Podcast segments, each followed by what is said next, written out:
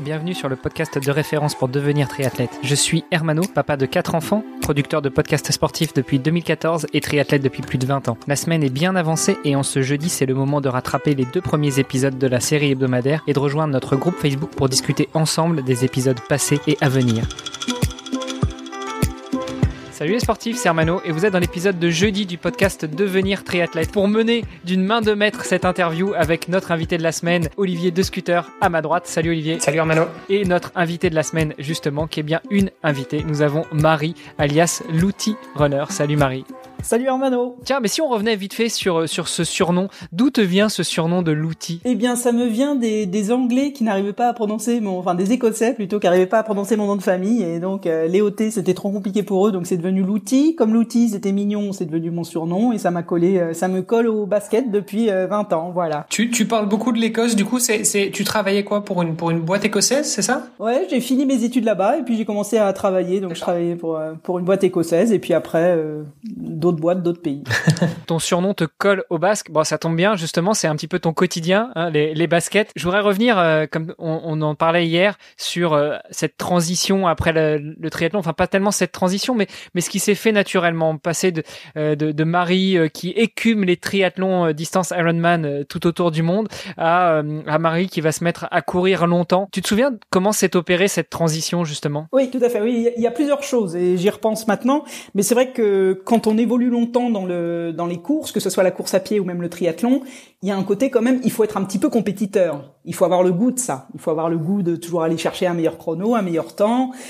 Et moi, en fait, j'adorais la longue distance, mais j'ai pas du tout la mentalité compétiteur. Moi, euh, je vais faire un Ironman parce que je trouve ça génial. Je trouve ça génial de, me dire que c'est une aventure formidable et que je sais pas ce qui va se passer pendant les 10, 12 heures qui, sont devant moi. Je trouve ça génial. Mais donc, au bout d'un moment, quand on n'a pas l'esprit de compétition, je pense qu'on est un peu décalé par rapport au, aux, gens qui sont là, qui regardent leur montre en permanence, qui sont obsédés par euh, les valeurs, hein, les, valeurs tout le temps. On entend des chiffres en permanence dans le monde du triathlon, ce qui est très bien et je pense que c'est très sain euh, pour les gens qui, qui, qui, vraiment ont des objectifs et qui, qui, qui misent un peu leur, année dessus. Leur... Mais moi, c'était pas mon truc à moi. Et en fait, donc quand j'ai voulu partir euh, dans ce tour du monde, la course à pied était pour moi un peu le, le médium le plus simple. C'est, je mets une paire de baskets. Moi, je regarde pas le temps quand je cours. Je regarde pas le, je regarde pas l'allure. Je la regarde rétrospectivement quand j'ai fini la course. Mais quand je cours, c'est, ça n'a vraiment aucune importance. Donc pour moi, tu, tu as une montre quand même? Je suis obligé d'enregistrer mes, mes données GPS parce que je les mets tous les jours, je les download euh, sur euh, sur mon website, elles sont elles sont rendues publiques sur Garmin et sur Strava. Et pour le faire en toute transparence, même avec l'autorité qui valide les tours du monde. Donc j'ai deux GPS en permanence sur le guidon de ma poussette qui enregistre tout, mais euh, moi les seules données que je regarde sur ces deux gros GPS, c'est combien de kilomètres j'ai fait en fait. C'est la seule valeur qui a du sens pour moi. Vu que je me déplace, pour moi, c'est dans combien de temps j'arrive. Enfin, il reste combien de kilomètres à courir, c'est tout. Donc, euh, il y avait ce côté un peu très simple dans la course à pied qui me faisait un peu revenir euh, back to basics comme on dit et qui était vraiment euh, un petit peu un retour aux sources où euh, le sport se fait de manière très simple. Bon, heureusement que t'es pas parti sur une course à pied pieds nus. J'aurais pu. Peut-être que d'ici la fin du Tour du Monde, je finirai les dernières les derniers kilomètres pieds nus. Ça, ça, ça dépendra de l'état de tes chaussures à ce moment-là. C'est ça, vu qu'en ce moment j'arrête de les porter uniquement quand la, la, semelle commence à trouer, donc euh, peut-être. Alors justement, euh, donc pour toi, ce, ce Tour du Monde, en course à pied, tu l'as dit, c'était une évidence. Comment est-ce qu'on prépare ça? Tu as décidé euh, justement de, de, relever le challenge, mais mais avec quelque chose de cadré. T'es pas parti comme ça euh, toute seule, euh, sans rien. Tu tu relèves un défi. Euh, en plus, tu soutiens une cause. Est-ce que tu peux nous parler de tout ça? Donc de la préparation, de de ce fameux challenge de tour du monde en courant. comment est-ce qu'il est cadré Et puis de la cause que tu défends? Oui. Alors quand on se lance dans une aventure comme ça, il faut savoir que bon, en fait, il y a plus de gens qui sont allés sur la Lune ou dans la station spatiale que de gens qui ont fait le tour du monde en courant y a à ce jour seulement six personnes qui ont fait le tour du monde en courant. C'est pas beaucoup. Alors, quand, quand, tu dis le tour du monde, du coup, c'est, quoi exactement le tour du monde? Parce que c'est, toujours un peu difficile. Euh, c'est combien de kilomètres? Donc moi, la, première chose que j'ai fait quand l'idée était fermement implantée euh, dans ma tête que j'allais faire ce tour du monde en courant, je me suis dit mais, mais comment, mais comment on fait? Parce qu'il y il y a 70% de la surface de la Terre, c'est de l'eau. Donc déjà, de le faire en courant, moi, je ne suis pas Jésus, je ne cours pas sur l'eau. Donc comment j'allais faire pour pour pour relier tout ça en fait? Donc je suis allé sur Google et j'ai cherché qui a déjà fait le tour du monde en courant et j'ai trouvé ces six hurluberlus qui l'ont fait et qui ont en fait créé euh, cette association qui s'appelle le WRA, le World Runners Association. Donc c'est le body officiel, c'est le l'institution officielle en fait qui valide et qui euh, documente toutes ces tentatives de, de, course autour du monde, de circonnavigation de la, de la planète. Alors ils ont mis des, des règles. Quels sont les critères qui vont permettre de dire j'ai vraiment fait un tour du monde? Pour vous donner un exemple, le mois dernier, j'ai été contacté par quelqu'un qui avait entendu un de mes podcasts et qui m'a dit ah bah c'est génial, moi aussi j'ai fait un tour du monde en courant. Et en fait le type il avait fait euh, je crois, euh, 20 semi-marathons dans 20 villes différentes à travers le monde. Je me suis dit, ben non, ça c'est pas un tour du monde. Enfin, c'est une super aventure, mais c'est pas un tour du monde.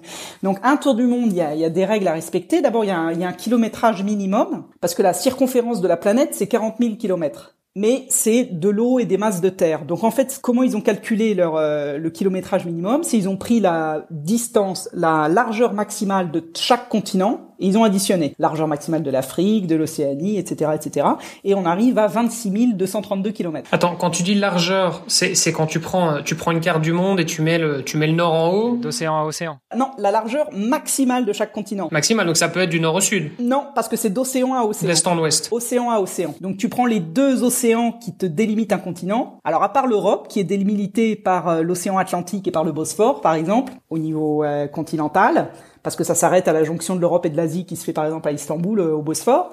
Mais sinon pour bah pour l'Afrique tu vas prendre la maximale, pour l'Amérique du Nord tu vas prendre la maximale, pareil pour euh, euh, l'Amérique du Sud, etc. Et quand tu fais cette cette addition, tu arrives à 26 232. Donc ça c'est la distance minimale. Ensuite comment la faire? Ils disent tu dois traverser au minimum quatre continents entièrement, c'est-à-dire d'océan à océan. Il s'agit pas d'aller courir quelques kilomètres sur un continent. Il faut vraiment traverser de part en part. Alors, ce qui est très bien, c'est que, alors les règles changent à chaque tour du monde, ils, ajoutent des nouvelles règles, mais c'est normal parce que c'est un, défi qui est en construction. Moi, je trouve qu'on pourrait faire plus que quatre continents. Trouve qu'on pourrait en faire cinq. En même temps, le fait qu'il ne nous oblige à en faire que quatre, ça veut dire qu'on peut, euh, parce qu'il faut bien être réaliste aussi, il y, a des, il y a des zones de guerre dans le monde, donc tous les continents euh, sont pas traversables en l'état pour quelqu'un non accompagné de but en blanc. C'est-à-dire que moi, par exemple, j'aurais eu du mal à traverser euh, la Syrie, l'Afghanistan, le Pakistan. J'aurais eu du mal à traverser certaines zones.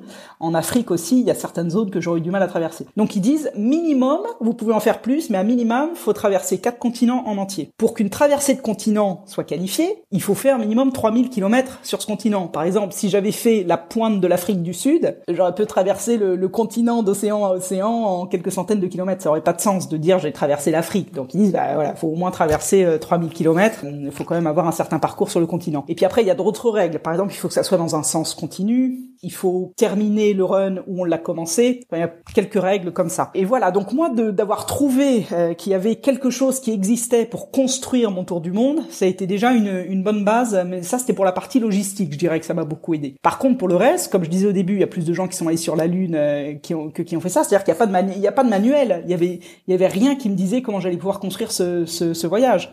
Alors je l'ai fait en plusieurs étapes. Première étape, j'ai lu tous les bouquins qu'ont écrit ces six personnes qui sont allés faire le tour du monde parce qu'ils ont tous écrit un. Donc il y a, il y a six bouquins, c'est ça? Il y a six bouquins, ils en ont chacun écrit un? Tout à fait, chacun. Bah, il y a, il y a un Français qui s'appelle Serge Girard, qui l'a, qui l'a, lui l'a fait en 2017. Il y a un Australien. Un, un Rouennais d'ailleurs. Ouais. Exactement, que, j'ai rencontré quand je suis passé par Rouen, ma ville natale. Il, a, il est venu courir quelques kilomètres avec moi, c'était formidable. Donc bref, tous ces gens-là ont écrit des bouquins, donc je les ai lus. Déjà, ça m'a donné une idée de comment je voulais le faire et comment je voulais pas le faire, parce que chacun l'a fait de manière complètement différente. Il y a vraiment pas du tout une manière de le faire. Il y en a un qui était accompagné par sa femme en voiture, il y en a un qui était accompagné par une équipe de 10 personnes avec euh, masseur, docteur, euh, tout ce que tu veux, kinésithérapeute, euh, des gens qui lui faisaient à bouffer et tout. Il y en a qui partaient tout seul, il y en a qui partaient tout seul en campant tous les soirs sur le bord des routes. Moi, je me disais c'est un peu trop extrême. Il y, avait de tout en fait, donc ça m'a permis d'avoir un petit éventail et de me dire je sais ce que je veux, je sais ce que je veux pas. Et donc il y avait la partie logistique à construire, il y avait la partie financière, il y avait la partie physique, physique. Et en fait, le tout pour euh, pour relier ces trois sortes de préparation, ça m'a pris deux ans. J'ai eu l'idée était fermement implantée euh, en 2018 et j'ai passé tout 2018 et 2019 à préparer ces trois aspects. Et fin 2019, je suis parti. Donc deux ans en tout. Alors fin 2019, évidemment, on peut pas parler de ton tour du monde sans parler des petits écueils qui se sont présentés à toi. Fin 2019, par, euh, tu pars d'où et t'arrives où quand tu te retrouves bloqué par cette fichue pandémie? Eh ben, je partais du point le plus occidental de l'Europe continentale, qui se situe près de Lisbonne, au Portugal, au Cap euh, Cap Roca, Cabo da Roca. Et donc je suis parti de là et l'intention c'était de suivre la côte méditerranéenne, euh, tour de l'Espagne, la France, tout le tour de l'Italie, la Grèce, puis d'arriver à Istanbul. C'était très simple comme parcours. Et puis le, le 10 mars, j'arrivais sur Pise en Italie et puis